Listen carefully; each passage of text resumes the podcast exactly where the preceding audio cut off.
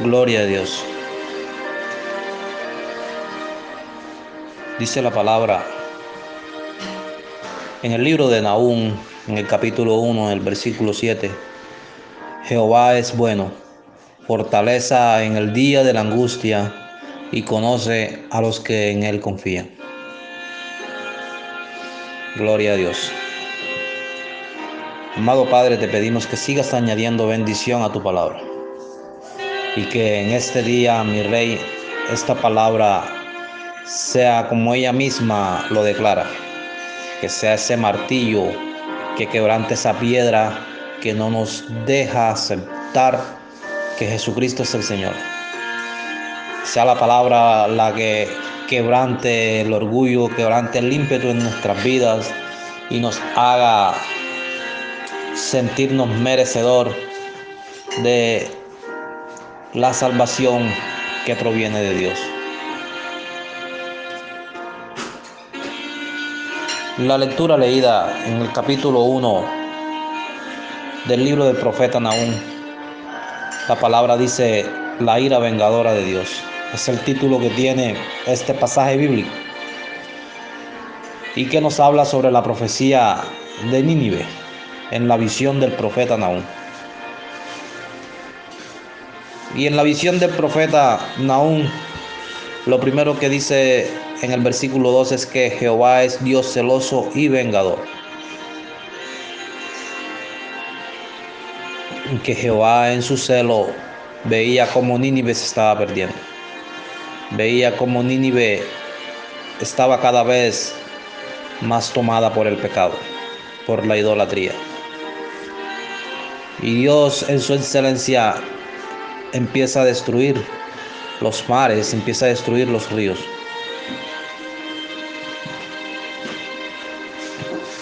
Y en medio de todo esto, de toda esta indignación, de la ira del Señor que estaba manifiesta sobre Nínive, surge el versículo 7. Surge el versículo que declaran aún diciendo que Jehová es bueno fortaleza en el día de la angustia y conoce a los que en él confían. Porque a pesar, amado, de que Nínive estaba sumiso al pecado, de que Nínive estaba entregado a dioses falsos, a la idolatría, en Nínive también habían personas que todavía le creían al Señor. Todavía habían personas que en su corazón tenían un bajo grado de poder arrepentirse. Y sabemos que cuando el Señor levanta al profeta Jonás para que vaya a profetizar sobre Nínive, dice la palabra que cuando el profeta llega a Nínive y comienza a declarar la palabra, dice que los moradores de Nínive empezaron a sentir esa palabra sobre ellos y que a ellos vino arrepentimiento, que a ellos vino confesión de pecados. Y le creyeron al Señor. Y dice que Nínive no fue destruida porque ellos se arrepintieron de su caminar.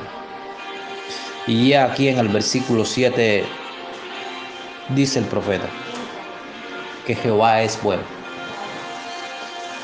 Amados, y, y yo sé que usted ha escuchado esta frase muchas veces. Esta frase aparece en muchas ocasiones en la Biblia. Porque Jehová es Dios bueno. Jehová es un Dios amoroso. Y aunque Él es celoso y vengador, a Él también se le hable, se le, se le entiende de que Él es un Dios bueno. Y que Él es fortaleza para nosotros. En el día de la angustia Jehová fue fortaleza para Nínive. En el día en que Nínive estaba más consumido en el pecado, el amor de Jehová salió a flor de piel y los rescató. Por eso, amado hermano, amado amigo que me estás escuchando, dependiente o independientemente de cuál sea la situación que tú estés atravesando, dependiente o independientemente de cuál sea el padecimiento que tú estés llevando en este día, déjame decirte que Jehová es bueno, que Él es fortaleza en el día de la angustia y que Él conoce a los que en Él confían. Si tú has confiado en el Señor, déjame decirte que el Señor te conoce, que el Señor sabe quién eres tú, que el Señor sabe que en ti hay una palabra sembrada, porque Él es el sembrador, Él es quien ha sembrado su palabra en ti. Así que mi amado, no te centres en esa situación que estás viviendo, no te centres en ese mal momento, no te centres en esa dificultad, no te centres en ese dolor, no te centres en esa angustia, porque Jehová es bueno y Él es fortaleza en el día de la angustia. Así que si hoy estás atravesando una angustia por cualquier dificultad, por cualquier problema, por cualquier situación, o por cualquier calamidad, déjame decirte que Él es fortaleza en tu día. Jehová hoy te va a fortalecer.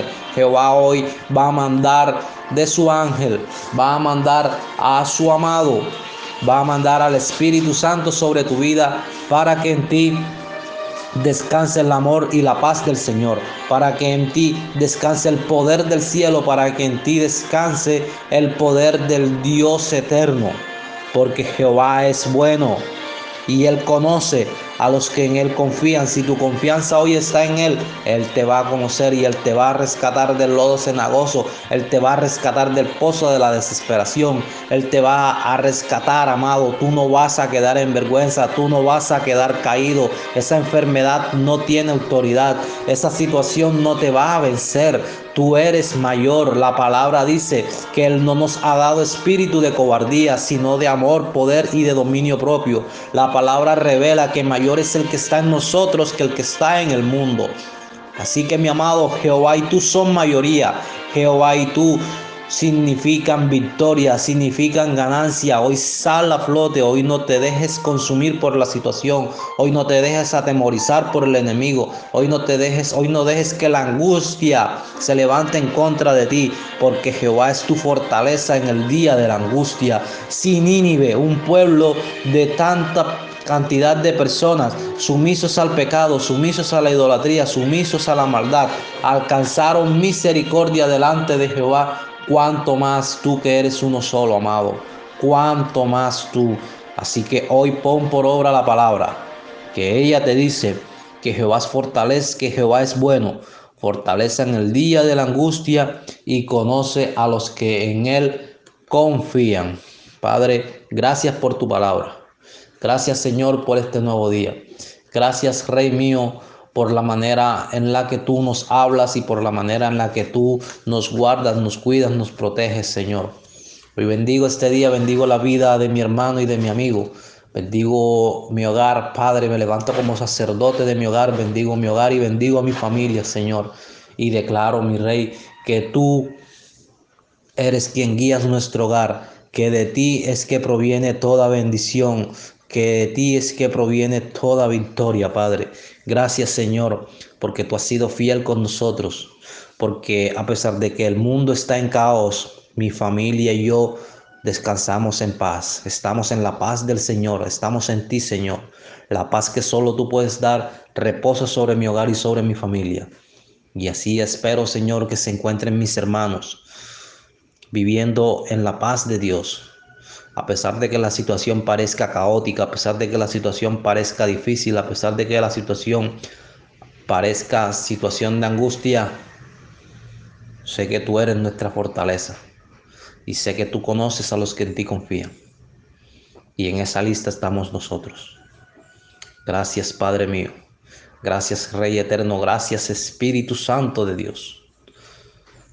Gracias porque no nos han dejado ni nos han desamparado.